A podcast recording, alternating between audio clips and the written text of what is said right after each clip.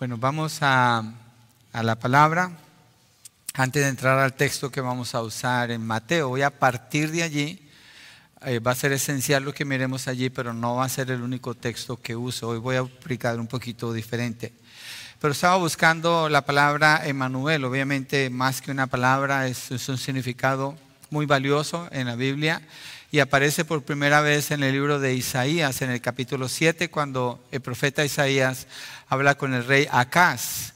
El rey Acaz es rey de Judá y el reino de Israel se unió con otro reino para atacarlos a ellos.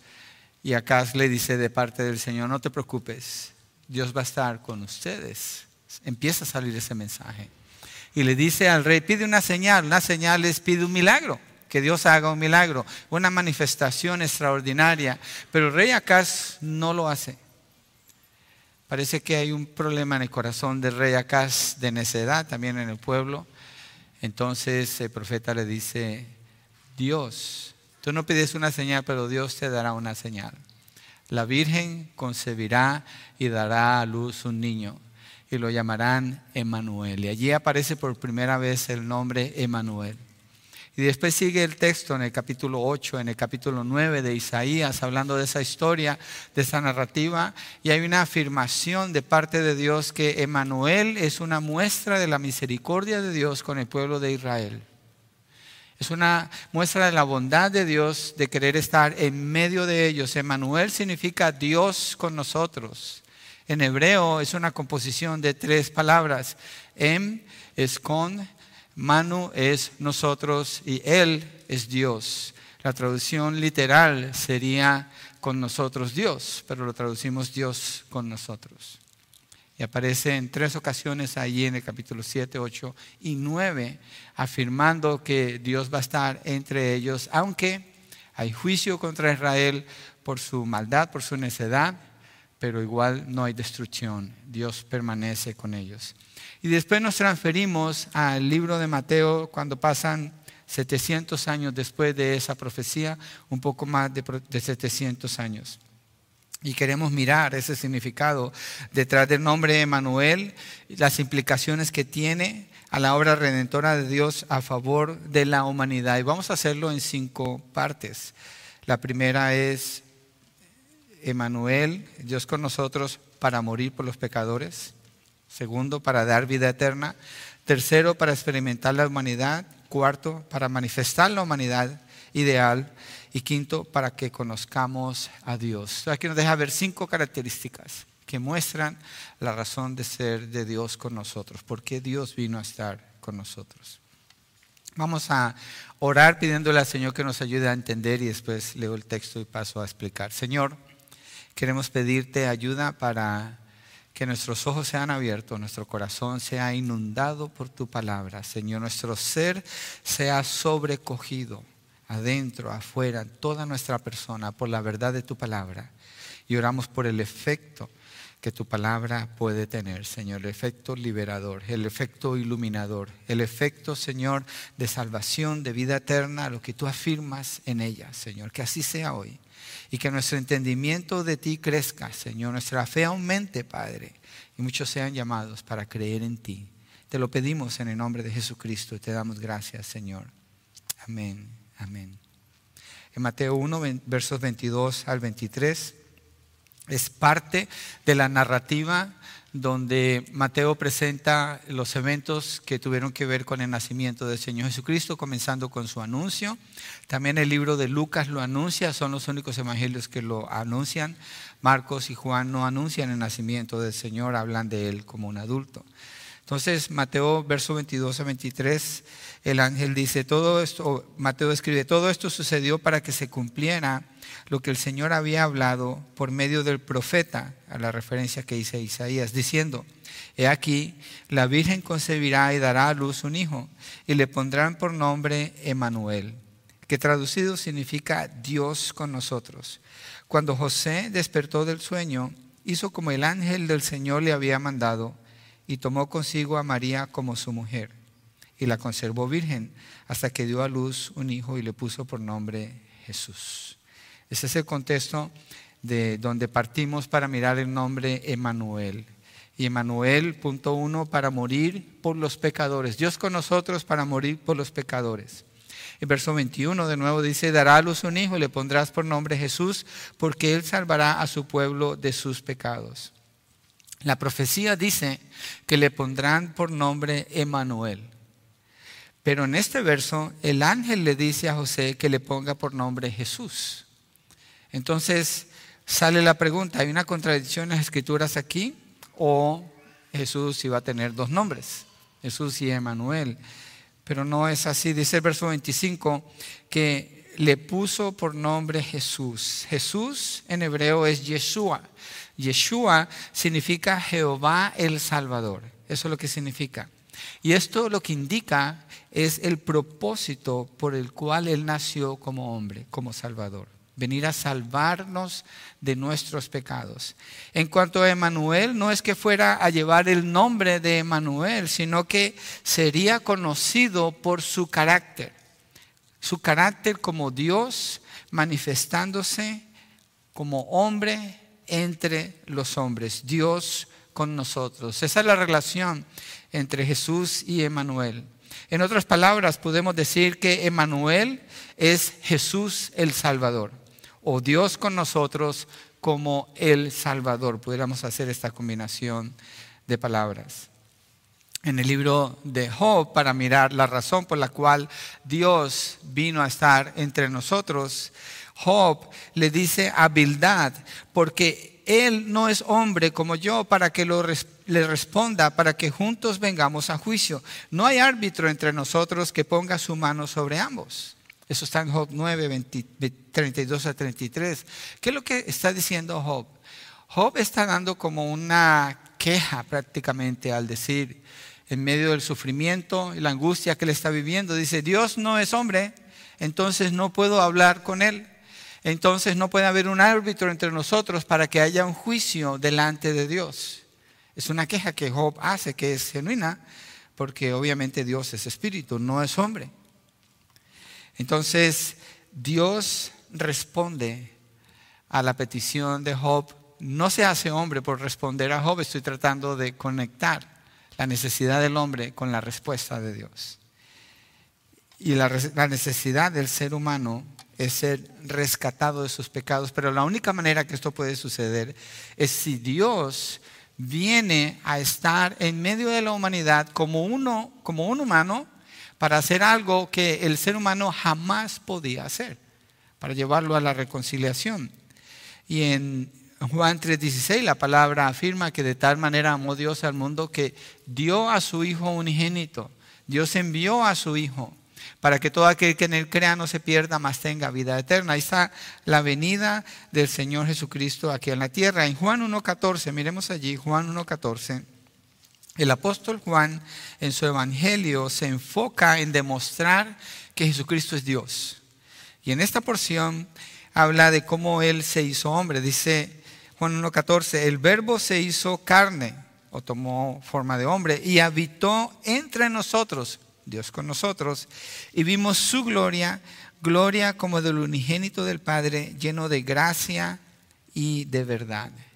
Él habitó entre nosotros, Emmanuel, Dios habitando entre nosotros como el Salvador, el libertador prometido para librarnos de nuestros pecados. Lo que estamos viendo aquí es una acción de infinita misericordia de parte del Señor infinita misericordia. Un hombre miraba una vez, eh, un hombre que, que creía en otra religión, pero él vio una montaña de esas de hormigas que las hormigas hacen y vio una maquinaria que estaba trabajando cerca de ese terreno y sabía que la maquinaria iba a pasar por allí. Y está muy preocupado por las hormigas y se detiene y las mira y no sabe qué hacer para salvar esas hormigas. Y empieza a gritarles y empieza a hablarles y les dice, hay peligro, tienen que irse de aquí, tienen que salir de aquí. Obviamente las hormigas no entienden lo que él dice, si, pudieran entender, eso es una ilustración nada más. Pero preocupado le dice a su amigo que es cristiano, le dice, estoy muy preocupado, no sé qué hacer, esas hormigas van a ser destruidas. Y él le dice, yo sé la solución. porque has tratado de hablar con ellas y no te entiendes. Hazte como una hormiga. Entra con ellas y te van a escuchar. Van a saber el mensaje cuando tú te hagas como una de ellas. Él le quiso ilustrar qué es lo que Dios hizo con nosotros, estando en peligro de destrucción por nuestros pecados, bajo la ira de Dios. Era necesario que Él viniera para que nos mostrara su gracia y su bondad y entonces tener acceso a la salvación.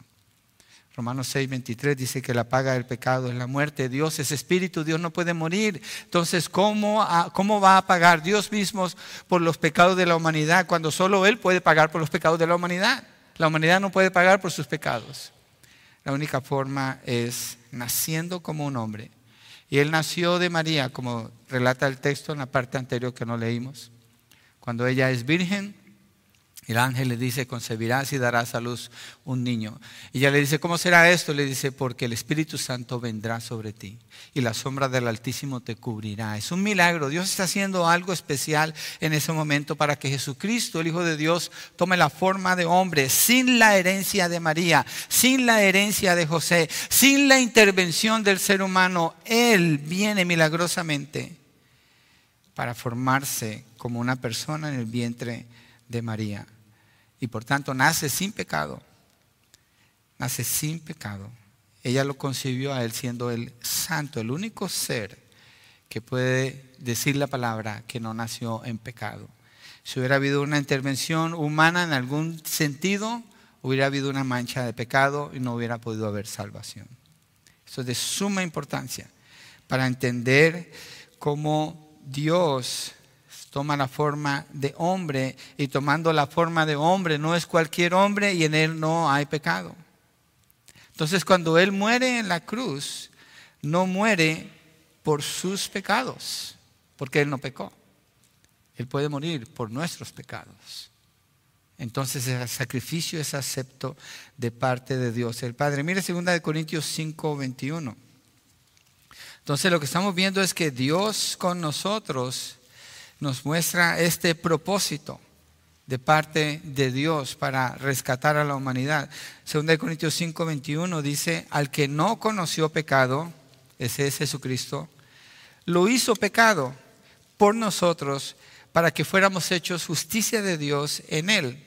Es decir, Jesucristo nunca experimentó el pecado y Dios cuando Él está en la cruz pone nuestros pecados en Él y lo ejecuta como si fuera el que hubiera cometido esos pecados siendo el inocente. Entonces el sacrificio es acepto delante del Padre, la justicia de Dios se cumple y hay razón entonces para la salvación. Solo si Dios está entre nosotros como un hombre, entonces puede salvarnos de nuestros pecados. Emmanuel, Dios con nosotros.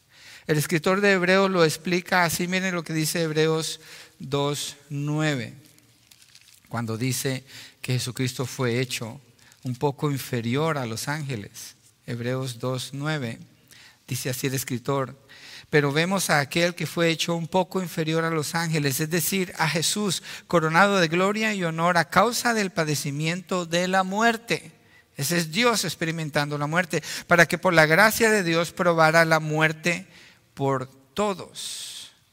Por la gracia de Dios, Jesucristo se hizo hombre para probar la muerte. ¿Para probar la muerte por quién? Por todos. ¿Quiénes son todos? Todos hemos pecado y hemos sido destituidos de la gloria de Dios. Todos tenemos la necesidad de ser salvos de nuestros pecados. Todos confrontamos la realidad de la muerte, la muerte física y la muerte espiritual como consecuencia del pecado.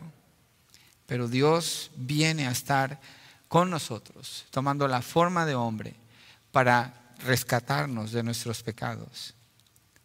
Y eso nos lleva a pensar en Belén, este año con algunos hermanos de la iglesia estuvimos en Belén y estuvimos en Nazaret. En Nazaret es donde el ángel hace el anuncio del nacimiento de Jesús y en Belén es donde él nace.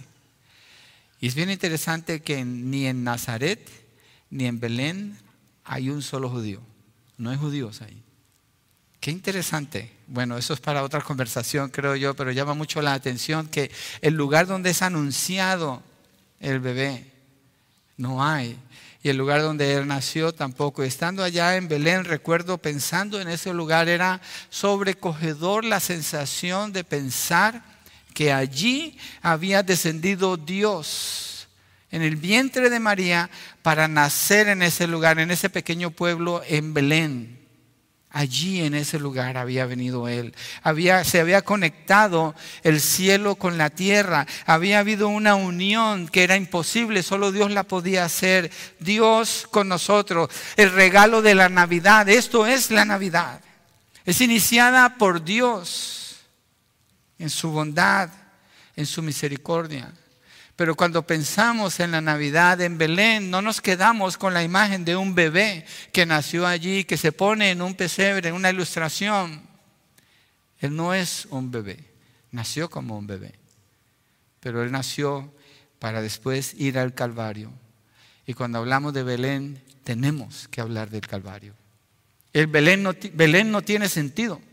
La Navidad no tiene ningún sentido si no la conectamos con el Calvario porque eso nos muestra la razón por la cual Dios se hizo hombre, para ser crucificado, habiendo nacido de un nacimiento virginal milagroso, sin pecado, obedeciendo a Dios en todo.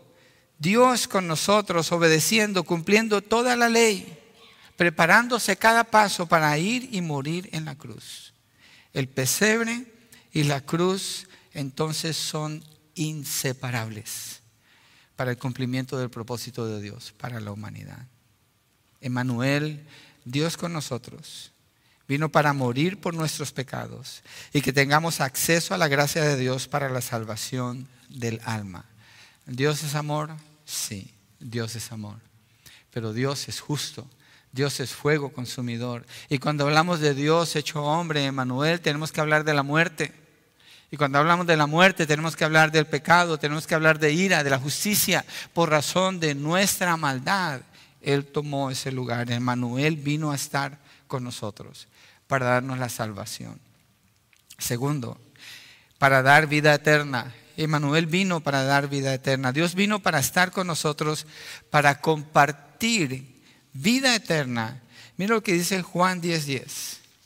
Juan 10:10. Esas son las palabras del Señor Jesucristo cuando Él habla de sí mismo como el buen pastor, un título que aparece en el libro de Ezequiel, en el libro de Jeremías, que Dios se atribuye a sí mismo cuando reprende a los que lideran a Israel y dice que son pastores infieles, que no advierten del mal, pero que Dios vendrá a pastorear a su pueblo, a tomar a sus ovejas, a cuidar de ellas. Isaías 40 dice lo mismo, dice que Dios, el único Dios, el incomparable Dios, viene como pastor para cuidar de sus ovejas, de su rebaño. Y Jesucristo usa esa, esa misma ilustración acerca de sí mismo, haciéndose igual a Dios.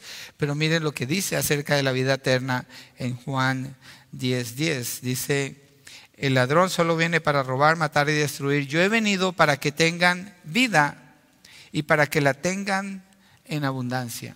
¿Qué tipo de vida da Jesucristo si Él es Dios? No puede ser la vida nada más de ahora. No puede ser esa vida que le pedimos cuando estamos enfermos, Señor, no me dejes morir todavía. Está hablando de la eternidad. Está hablando de algo que solo Él puede hacer. Yo he venido para que tengan vida y para que la tengan en abundancia. Y esta vida la hace posible para el que cree en Él, como lo dice en el verso 11. Allí mismo dice, yo soy el buen pastor, el buen pastor da su vida por las ovejas. Es decir, los que confían en Él, los que creen en Él, Dios da su vida por ellos. Él da su vida para que sus ovejas puedan tener vida eterna. Para nosotros llegar a tener vida era necesario que Jesucristo llegara a tener muerte. Para que Jesucristo llegara a tener muerte era necesario que Él descendiera del cielo y tomara la forma de un ser humano para poder experimentar la muerte porque Dios no puede morir. Solamente en humanidad Él puede morir. Y así es que Él viene para salvarnos de nuestros pecados, para darnos vida eterna. Juan 6:51, allí mismo en el libro de Juan. Hay un nombre que se le da al Señor Jesucristo que lo distingue de la Trinidad, porque solamente a Él se le atribuye, no se le atribuye al Padre, no se le atribuye al Espíritu Santo, solamente se le atribuye al Hijo, al Señor Jesucristo. Juan 6:51 dice así el texto. Yo soy el pan vivo que descendió del cielo. Estoy leyendo de la Nueva Biblia de las Américas. Yo soy el pan vivo que descendió del cielo. Si alguien come de este pan, vivirá para siempre. Vida eterna. Y el pan que yo también daré por la vida del mundo es mi carne. Su carne se está refiriendo a su cuerpo. Entonces está hablando el Señor Jesucristo de su humanidad el propósito de su humanidad al venir aquí en la tierra, Dios con nosotros para morir por nuestros pecados y para dar vida eterna. Y para que nosotros tengamos acceso a esa vida era necesaria su muerte. Y eso es atribuido solamente al Señor Jesucristo. Mire, si Dios no fuera con nosotros, si Dios no se hubiera hecho hombre, no hubiera, sucedido la muerte en la cruz, la muerte vicaria. Esto nos hubiera dejado sin ningún sacrificio delante de Dios, lo cual nos hubiera dejado una condición de muerte eterna. Si lo que Dios dice en Génesis 3, cuando le dice a Adán y Eva, el día que coman de ese fruto, ciertamente morirán. Si Dios lo deja allí y no dice lo que dice en Génesis 3.15, cuando da la promesa del Evangelio, el protoevangelio, prometiendo un libertador, sin esa parte, Adán y Eva hubieran quedado en una condición de muerte eterna. Es más, en la misericordia de Dios, Dios permite que ellos físicamente mueran para que no vivan eternamente en una condición pecaminosa, lo cual es horrible, lo cual es horrible.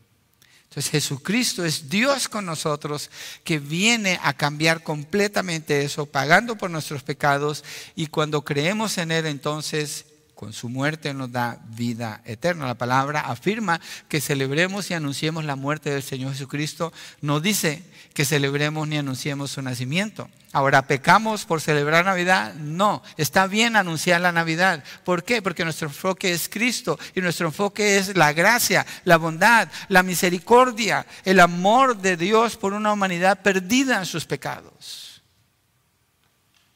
Entonces, Emmanuel, Dios con nosotros, está rompiendo el ciclo del pecado y dando libertad al que cree en Él. Está rompiendo el ciclo de la muerte, habiendo vencido después de que fue crucificado, resucitó entre los muertos y dándonos vida eterna. Él dio su vida para que nosotros tuviéramos vida eterna. Murió para que nosotros vivamos.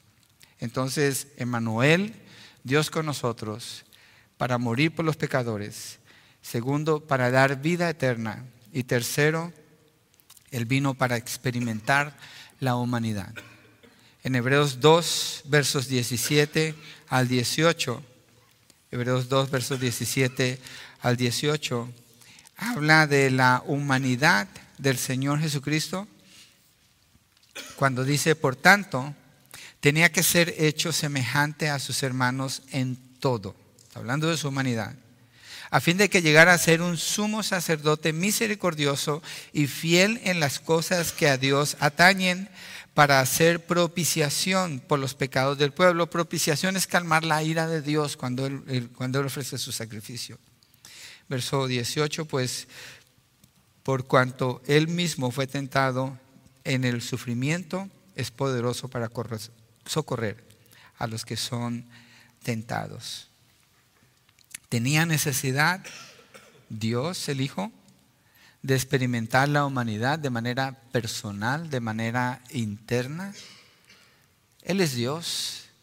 Dios no tiene que experimentar nada, pero Él escogió hacerlo por amor a nosotros. Miren, ustedes las que son mamás han escuchado o escucharon desde antes de ser mamá, tal vez jugaron con muñecas, jugaron a la mamá, y vieron las historias, conocieron lo que su mamá hacía como mamá.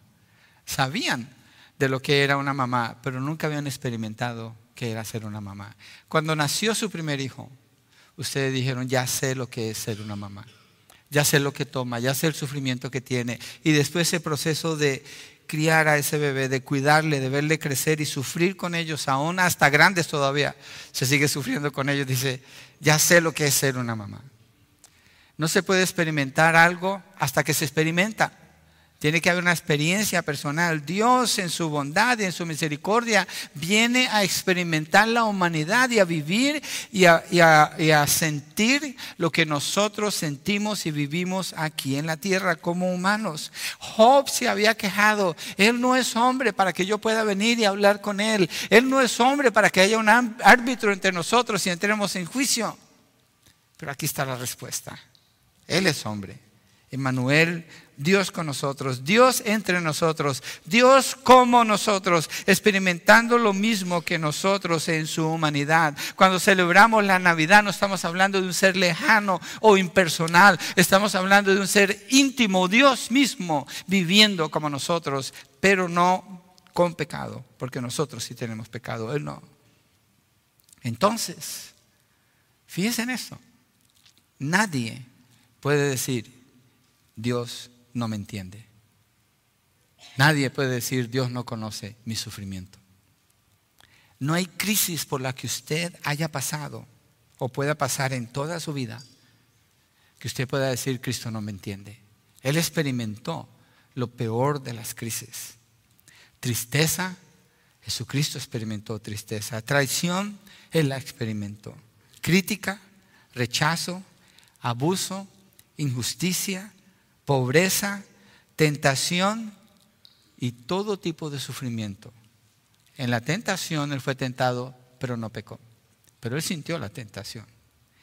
Ahora hay una diferencia entre Jesucristo y nosotros, entre Emmanuel y nosotros. La diferencia es monumental. Es monumental.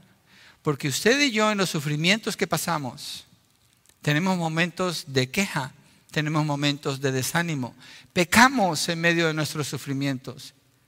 Es decir, que nosotros no pasamos todo el sufrimiento en su plenitud, porque en ciertos momentos nos salimos del propósito de Dios. Él nos ayuda a volver. Jesucristo experimentó todo el sufrimiento, pero Él nunca abandonó su postura, su posición y su propósito. Él sufrió sin pecar. Él entiende el sufrimiento como nadie lo puede entender. El ser humano no tiene la respuesta para el sufrimiento del ser humano. Cristo es la respuesta. Él entiende a las personas. Es Emmanuel, Dios con nosotros. El que peca no lo soporta al máximo, porque cede a la tentación y termina pecando, pero Cristo sufrió todo sin ceder jamás, sin pecar. Él llevó a cabo cada mandamiento del Padre en medio de todo tipo de circunstancias hasta el final sin nunca fallar. Él nos entiende. Pero mire lo que dice Juan 5, 22. Estamos hablando de que Él experimentó la humanidad y esto nos conecta con juicio. Ahorita vamos a ver por qué con juicio, cuál juicio. Y habla de que Dios le dio al Hijo el juicio y va a tener sentido una vez que miremos esto, como su juicio es justo en todo sentido. Juan 5:22, porque ni aún el Padre juzga a nadie, sino que todo juicio se lo ha confiado al Hijo. Todo juicio se lo ha confiado al Hijo. Miremos el verso 27 allí mismo. Dice, y le dio autoridad para, que, para ejecutar juicio porque Él es el Hijo del Hombre. ¿Por qué la Biblia dice que Jesucristo es el que tiene el juicio? Emanuel, Dios con nosotros. Porque Él entiende, cuando una persona esté frente al juicio, al trono del Señor siendo juzgada, esa persona no le va a poder decir al Señor, es que tú no entiendes el trauma que yo tuve cuando era niño. Es que tú no entiendes el abuso que yo recibí. Es que tú no entiendes que fui abandonado. Es que tú no entiendes lo que pasó conmigo. El juicio del Señor delante de Él es completamente sin ninguna excusa. La persona queda completamente descubierta en su corazón. Y Jesucristo, cuando vino, Emmanuel, Dios con nosotros, Él experimentó el sufrimiento que nosotros experimentamos. La vida es difícil, la vida es sufrida. Él experimentó todo eso, pero a un nivel que ni siquiera podemos entender, porque nosotros nacemos en pecado, crecemos en medio del pecado, somos pecadores, vemos pecado todo el tiempo, pecamos, no estamos promoviéndolo, pero Jesús no.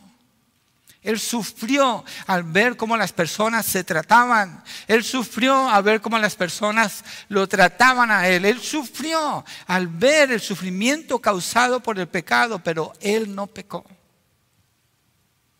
Y cuando Él va a juzgar a una persona, porque Él es el que se sienta en el trono para juzgar, entonces nadie tiene excusa delante de Él. Lo mejor es creer ahora en Él, venir a sus pies, confesar los pecados y clamar por la salvación de su alma. Que el Señor tenga misericordia de usted.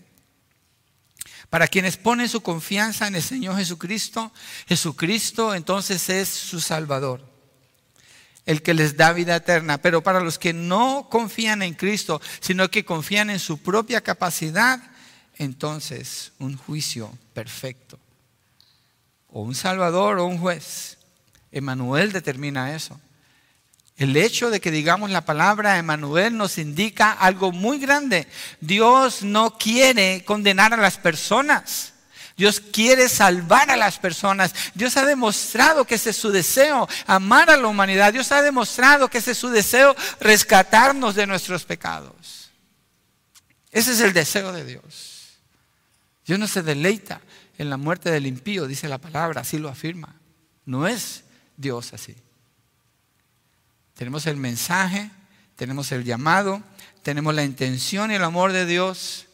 Ahora yo le invito a usted, si usted no está en Cristo, responda a este llamado. Venga a Cristo. Usted puede confiar en Él. Él le puede librar completamente de las consecuencias de su pecado, darle el perdón y la vida eterna. Solamente Él. Ponga su confianza en Él. Él conoce el problema que la humanidad tiene por experiencia propia. Ciertamente esto es gracia, una gracia incomparable. Gracia aún en medio del juicio, aún cuando una persona que muera en sus pecados y tiene que enfrentarse con el Señor Jesucristo, como dice Hebreos 9, al hombre les dado morir una vez y después el juicio. El juicio del Señor Jesucristo no es un juicio frío y lejano y tirano, sino que es un juicio dado en gracia, en amor, en misericordia. Porque Él hizo todo lo que tenía que hacer para salvar a esa persona y esa persona decidió no creer y cuando la juzga es un juicio justo. Es un juicio justo, perfecto. Él experimentó la humanidad, la humanidad, Dios con nosotros. Él fue un bebé. Necesitó del cuidado de María, que le cambiara los pañales, que le diera de comer, que lo pusiera en la cuna, en la cama, que le enseñara a caminar. Creció como un niño. Dice la palabra que crecía en sabiduría, en conocimiento, en gracia con Dios y con los hombres. Se desarrolló como un joven, aunque la Biblia no, no nos da un reporte de los años de teenager del Señor Jesucristo, asumimos que era el mejor hijo que una mamá puede jamás llegar a tener. Era un hijo que no le daba problemas a ella. No estaba preocupada, ¿dónde está mi hijo ahora? ¿A quién le pregunto? Lo tengo que llamar. ¿Dónde se metió? y creció llegando a ser un adulto. Y a la edad de 30 años ejerció su ministerio público por tres años. Experimentó la humanidad en todo su sentido. Dios con nosotros. Podemos confiar en Él. Usted puede confiar en Él. Usted puede encontrar libertad de sus traumas, de su dolor, de su tristeza. No que no sienta nada de eso, no me refiero a eso, pero que en el amor de Dios usted pueda confrontar cualquier situación en su vida, sin excepción, en Cristo Jesús. Entonces, primero, vino para morir por los pecados, segundo, para dar vida eterna, tercero, para experimentar la humanidad, cuarto, para manifestar la humanidad ideal. Mire, este punto es bien importante. Hoy en día, Jesucristo es hombre, no mujer, hombre, así lo presenta la palabra. ¿Sí? Él viene para salvar a hombres y mujeres, en eso no hay ninguna distinción. Pero como hombre, Él es el modelo de lo que es el propósito de Dios, de lo que es un hombre. Hoy en día la mayoría de los hombres, muchos no saben qué es un hombre. Porque la sociedad trabaja en contra de ellos. La sociedad les está diciendo a los hombres que ser hombre es algo tóxico. Les está diciendo a los hombres que ser, ser hombre es algo malo, que el hombre tiene que tomar una postura pasiva y dejar de ser hombre. La sociedad celebra ahora inclusive el hacer cambios al cuerpo porque la persona no acepta el diseño de Dios para ellos y quiere tener su propio diseño. Y han hecho un desastre, jovencitos con cirugías que después pasan los años y lloran, ¿por qué hice esto? Leyes que están en contra. Todo trabaja en contra de lo que es ser un hombre. Y obviamente trabaja en contra de lo que es ser una mujer le roba a las personas. El plan de Dios lo quiere borrar. Y Jesucristo, cuando Él vino a la tierra, Dios con nosotros, tomó la forma de hombre y como hombre nos mostró el ideal de un hombre. Es más, el apóstol Pablo le dice a los esposos, ama a tu esposa como, como hombre. ¿Cómo lo hace? Como Cristo amó a su iglesia. Eso es ser un hombre. Ámala como Cristo amó a su iglesia. Es decir, hombre, tú conoces lo que es ser un hombre cuando tú conoces a Cristo. Si no conoces a Cristo, no sabes lo que es ser un hombre. Puedes tener un concepto machista, feminista, de lo que tengas. Pero el concepto de la humanidad está es en Cristo. Cristo Jesús. Cristo fue un hombre fuerte, Cristo fue un hombre trabajador, Él no era un debilucho, Él era un hombre trabajador, responsable. En su humanidad Él vivió así y nos deja ver. Él amó a las personas, sirvió a las personas. Y la esencia de la humanidad de Jesucristo como ideal es su obediencia al Padre, cumpliendo el propósito del Padre. Y 1 Pedro 2.21 nos dice que Él nos es ejemplo a nosotros. Podemos ir ahí, 1 Pedro 2.21.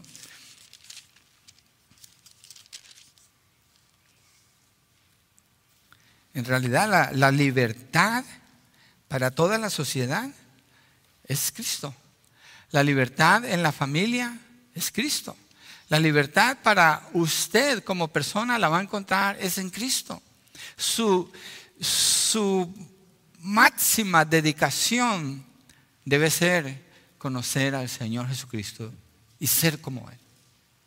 Ser como Él es. Primera de Pedro 2, 21 dice, porque para este propósito han sido llamados, pues también Cristo sufrió por ustedes, dejándoles ejemplo para que sigan sus pasos.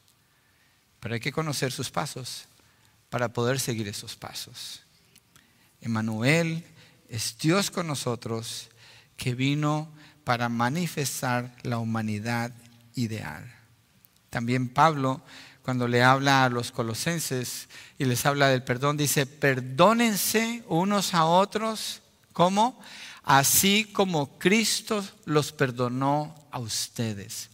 Piensen esto, lo que usted está haciendo en su vida, si no se parece a lo que Cristo hizo en su humanidad, usted está pecando. Y yo estoy pecando, si así es. Él es la manifestación de la humanidad ideal para que sigamos su ejemplo. Jesucristo no es nuestro ejemplo, es Señor y Dios, pero lo que Él hizo es un ejemplo de lo que significa vivir. Muchos problemas, muchos se solucionarían en toda la sociedad si así fuera. El mundo por sí mismo no tiene la menor idea de lo que es ser hombre o mujer conforme al diseño de Dios y promueve todo tipo de cosas torcidas, al revés, egoístas. Es un desastre lo que las personas hacen con sus cuerpos, la manera como se comportan, lo que celebran, lo que gastan el tiempo, las finanzas, pero Cristo en su humanidad, viviendo en obediencia al Padre hasta la muerte, nos muestra lo que significa ser humano. Vivir una vida plena es esto, es vivirla como Cristo la vivió en la tierra. ¿Cómo vivió Cristo en la tierra? No hago lo que yo quiero hacer, sino lo que veo al Padre hacer. No digo lo que yo quiero decir, sino lo que el Padre me dice. En Getsemaní, en la oración de Getsemaní antes de ir a la cruz, Padre, no se haga mi voluntad, sino tu voluntad. Usted es una persona que ama a Cristo cuando usted sabe que está haciendo conforme a la voluntad de Dios, el Padre. Él vino para mostrarnos el ideal de la humanidad. Mira, ¿a qué llega el hombre? A lo máximo que el hombre puede llegar. La humanidad por sí mismos, sin la intervención de Dios. Les voy a mostrar un texto en Apocalipsis 16, versos 8 al 9. Apocalipsis 16, alguien esta semana me eh, ayudó a recordar esto en una conversación que teníamos, pero mire, esta es la expresión máxima del ser humano por sí mismo, sin la intervención de Dios. Mira lo que dice 16 del 8 al 9. El cuarto ángel derramó su copa sobre el sol y al sol se le permitió quemar a los hombres con fuego y los hombres fueron quemados con el intenso calor. Blasfemaron el nombre de Dios que tiene poder sobre estas plagas y no se arrepintieron para darle gloria a Él. Esta es la mejor representación del hombre sin Cristo aquí en la tierra. El hombre sin Cristo, sabiendo que es Dios el que está haciendo lo que está haciendo, lo mejor que puede hacer es blasfemar el nombre del Señor, levantarse en rebelión contra Él mismo. Jesucristo vino para romper eso y por eso el texto dice, no se arrepintieron. ¿Por qué habla de arrepintieron? Porque Dios no está haciendo eso para destruirlos. Dios está haciendo lo que hace en Apocalipsis para llamarlos. ¿Por qué? Porque Dios quiere estar con ellos. Dios con nosotros. ¿Por qué uso ese texto? Porque quiero compararlo con la respuesta del Señor Jesucristo. Cuando el Señor Jesucristo está en la cruz, en el peor momento de su sufrimiento, mira lo que dice Lucas 23, 34. Porque el punto que estamos viendo es que Jesucristo se hizo hombre, Dios con nosotros, para mostrarnos el ideal de la humanidad, de acuerdo al diseño de Dios. Lucas 23, 34. Dice, Jesús decía, Está en la cruz, Padre, perdónalos, porque no saben lo que hacen. La actitud del Señor Jesucristo tuvo que ver aún en la cruz, cuando lo están maldiciendo, cuando lo están escupiendo, cuando se burlan de Él, es pedir perdón por los que lo están ofendiendo. No se parece para nada a lo que la sociedad en día, el día de hoy promueve, con sus películas, con la, con la postura rebelde en contra de Dios y aún tristemente en medios cristianos, aceptable en muchos medios cristianos, tristemente. Es un abandonamiento que el ser humano toma de poner la mirada en Cristo. Pablo dice, si habéis resucitado con Cristo, poner la mirada en las cosas de arriba donde está Cristo sentado a la diestra de Dios. Una iglesia no puede quitar la mirada de Él. El, mundo necesita poner la mirada en Él. La iglesia es la única que les puede llevar ese mensaje. ¡Ey! Mira a Cristo. Cuando evangelizamos, predicamos a Cristo. Anunciamos a Cristo. Hablamos de la muerte de Cristo en la cruz del Calvario. Hablamos del nacimiento original de Cristo. Hablamos de la obediencia de Cristo, de la obra de Cristo de los milagros de Cristo, de las sanidades de Cristo, de Cristo venciendo la muerte cuando es sepultado al tercer día. Es Cristo. Y eso nos lleva al siguiente punto, que es para que conozcamos a Dios. Juan 1.18 dice, nadie ha visto jamás a Dios, el unigénito Dios que está en el seno del Padre, Él lo ha dado a conocer. ¿Quién es Él? Jesucristo. Emanuel, Dios con nosotros. Ver a Jesucristo es conocer a Dios. Él mismo dice, nadie viene al Padre si no es por mí. Nadie. Nadie puede conocer a Dios. Muchas personas asumen que conocen a Dios. Muchas personas asumen que creen en Dios y dicen, sí, yo creo en Dios. Y si usted les pregunta, ¿quién es Jesucristo? No saben responder. Porque no conocen a Dios. El que no conoce a Jesucristo no puede conocer a Dios. Jesucristo afirmó, nadie viene al Padre si no es por mí. Y no es algo, acuérdese, piensen esto, no es algo lejano, no es algo meramente literal que está puesto allí unas palabras. Es la evidencia de Dios viniendo a estar con nosotros, Emmanuel, para mostrarnos a Dios. Personalmente Él vino a hacer eso. Nosotros no vivimos en el tiempo donde Él está caminando aquí en la tierra, pero tenemos las escrituras que nos dan testimonio y vemos la evidencia en las personas que Él ha cambiado y hablan o hablamos de Él. Jesús es Dios hecho hombre, el único ser que es una persona con dos naturalezas, la naturaleza divina y la naturaleza humana. Y esa naturaleza humana Él la tiene ahora allí sentado a la diestra de Dios Padre. Tiene las marcas en sus manos, tiene el agujero en su costado. Es el mismo que vino aquí para mostrarnos a Dios.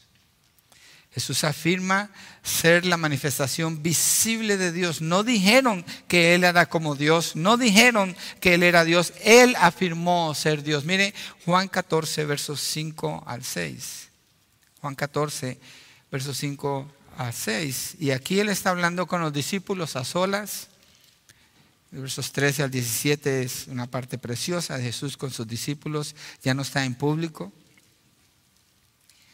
Y esta conversación sucede aquí en el verso 5, Señor, si no sabemos a dónde vas, ¿cómo vamos a conocer el camino? Le dijo Tomás.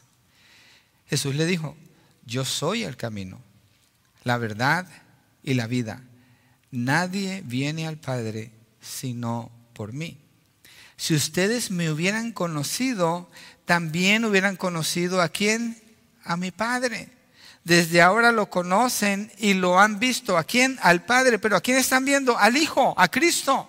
Está hablando de la unidad, la unicidad de la Trinidad. Dios Padre, Dios Hijo, Dios Espíritu Santo. Un solo Dios en tres personas. Un solo Dios en esencia en tres personas. Jesucristo es de la misma esencia que el Padre. Jesucristo es de la misma esencia que el Espíritu. Igual el Espíritu que el Padre y del Hijo. Pero Jesucristo en su persona es el Hijo. En eso se diferencia del Padre y se diferencia del Espíritu. Y el que lo conoce a Él puede conocer al Padre porque no hay otra manera que Dios haya provisto para Él ser conocido.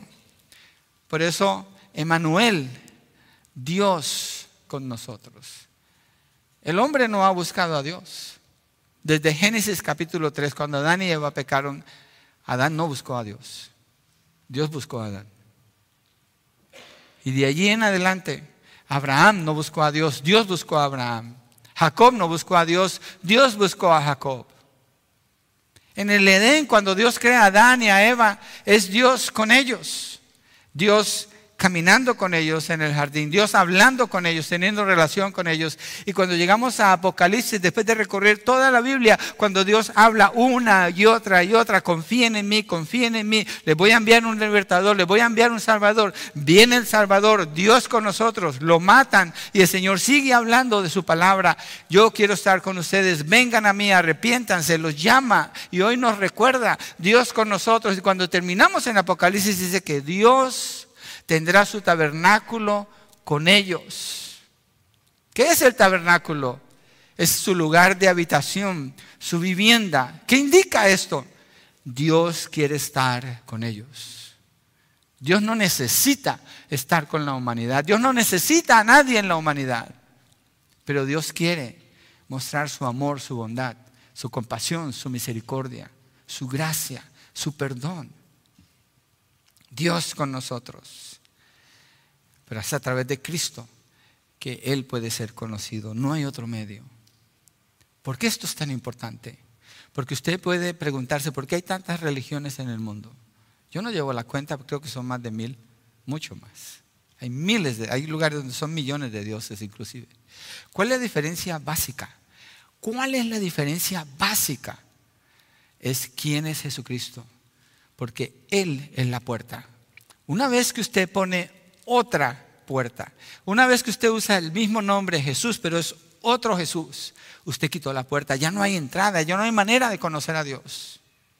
El Jesús de los mormones no es el de la Biblia, entonces no se puede conocer a Dios. El Jesús de los testigos de Jehová no es el de la Biblia, entonces no se puede llegar a conocer a Dios. El Jesús de los apostólicos no es el Jesús de la Biblia, entonces no se puede llegar a conocer a Dios. Igual en el catolicismo y usted aumentele musulmanes que creen que Él es un profeta. Y se menciona a Jesús. Y muchos dicen, oh, son seguidores de Jesús. ¿Cuál Jesús? ¿Cuál Jesús? ¿Dios con nosotros o un Jesús inventado por las religiones, donde la puerta se movió en realidad no es la puerta? Jesucristo dice que no entra por mí, que soy la puerta, es salteador y ladrón. Dios con nosotros es Jesucristo. Dios no puede ser conocido si no se conoce primero al Hijo. Cuando una persona dice, creo en Dios, pero no puede decir quién es Jesucristo, esa persona no cree en Dios. Cree que cree en Dios, pero no cree en Dios. Porque si no conoce a Cristo, no puede. No hay manera. Solamente es a través de Jesucristo. Por eso la Navidad tiene tanta importancia si se celebra bien. Es central en nuestra fe. Es central la venida del Señor Jesucristo allí en Belén. El bebé que nació en Belén es Dios mismo hecho hombre. Colosenses 1.15 dice, Él es la imagen del Dios invisible. Hebreos 1.3 dice, Él es el resplandor de su gloria y la expresión exacta de su naturaleza. Jesucristo es Dios. El ángel que eh, dice que será llamado Emmanuel para que se cumpla la profecía de Isaías 7.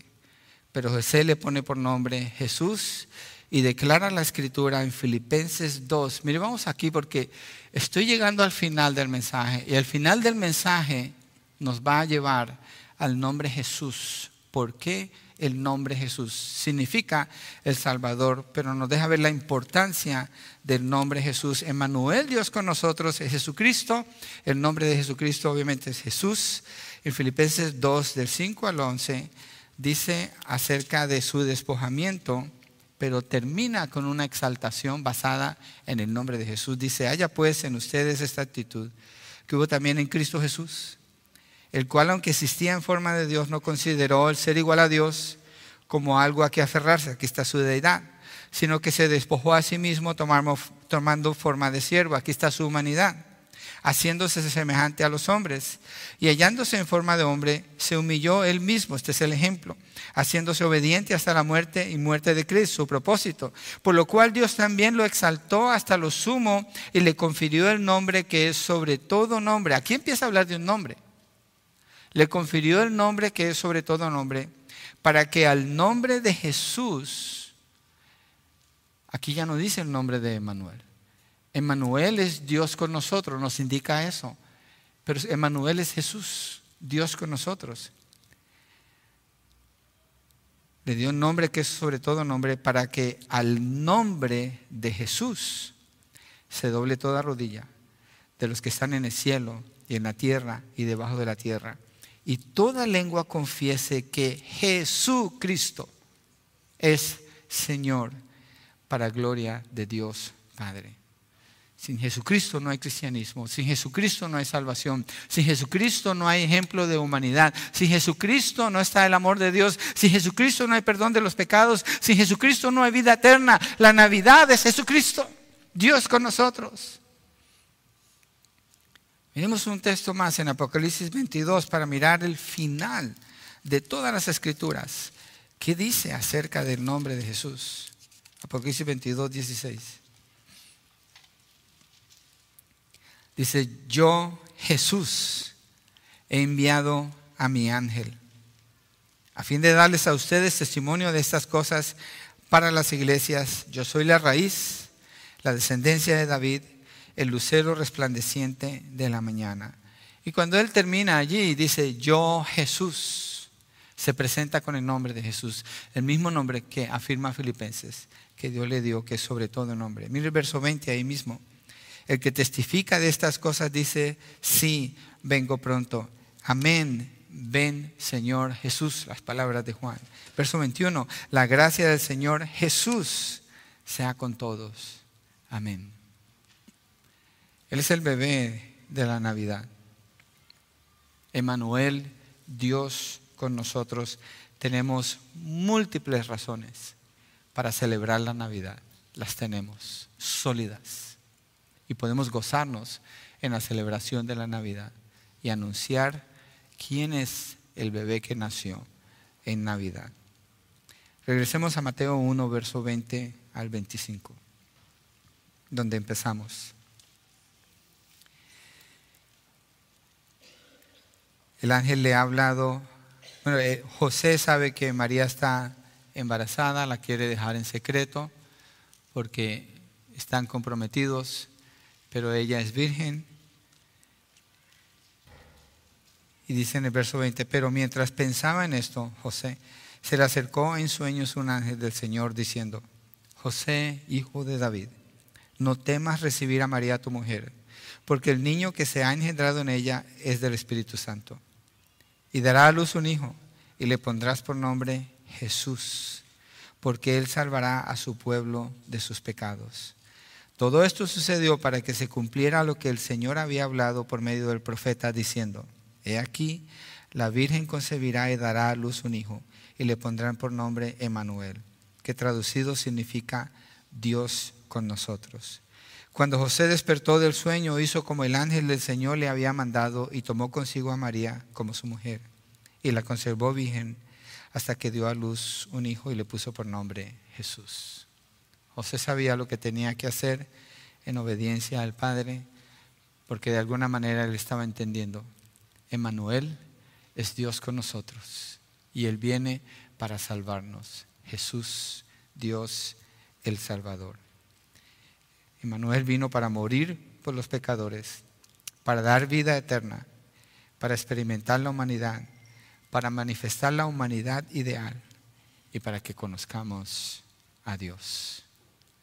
Vamos ahora, ¿por qué no nos ponemos de pie y vamos delante del Señor?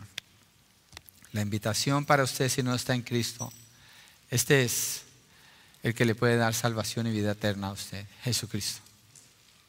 No hay salvación en sus obras, no hay mérito en su capacidad. Cristo tiene todos los méritos. Cristo es Dios con nosotros.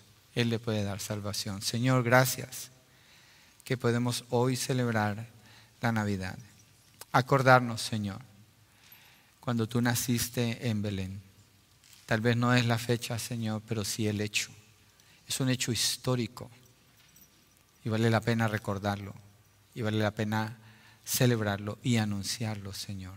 Si la intención en el corazón es darte honor y gloria. Te bendecimos, Señor. Creemos que tú viniste, Emmanuel, Dios con nosotros, que tú naciste allí en Belén hace más de dos mil años, que creciste, que viviste como jovencito, como un hombre que caminaste obedeciendo al Padre, mostrando quién es Dios, mostrando bondad, misericordia, compasión, amor, gracia.